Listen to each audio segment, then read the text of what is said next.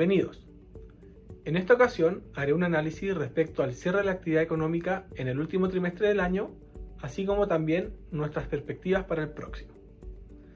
Déjenme comenzar con el índice mensual de actividad económica, el IMASEC, que presentó una caída de un 1,2% en octubre con respecto a igual mes de 2019. Esto fue una mala noticia, debido a que parte del mercado estábamos anticipando que en octubre podríamos haber tenido el primer aumento interanual en este índice. Y no solo cayó con respecto a octubre del año pasado, sino que también el índice desestacionalizado tuvo una caída de 0,5% con respecto a septiembre,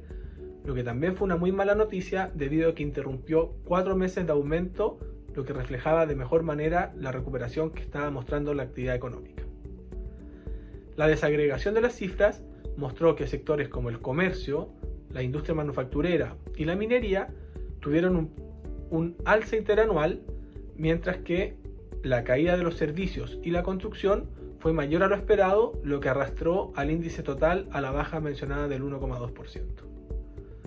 Los primeros antecedentes que tenemos de noviembre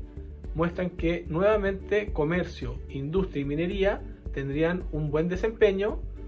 por lo que el resultado del indicador total dependerá de cuánto sea la caída de los servicios y la construcción, lo que acorda nuestras proyecciones sería menor que en octubre, por lo que podríamos tener el primer aumento interanual del IMASEC en noviembre.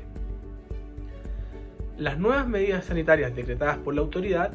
ponen una nota de incertidumbre para el mes de diciembre y,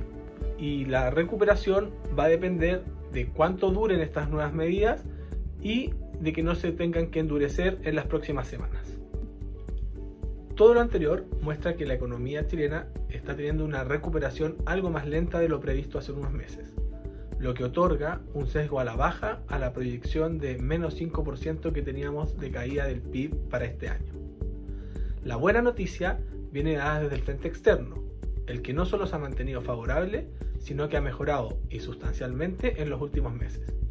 El dólar se está debilitando, los precios de las materias primas están subiendo, de hecho el cobre, nuestro principal producto de exportación,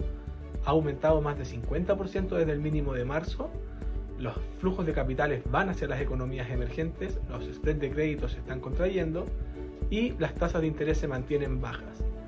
Todo lo anterior configura un escenario muy favorable para economías pequeñas, exportadoras de commodities como la chilena,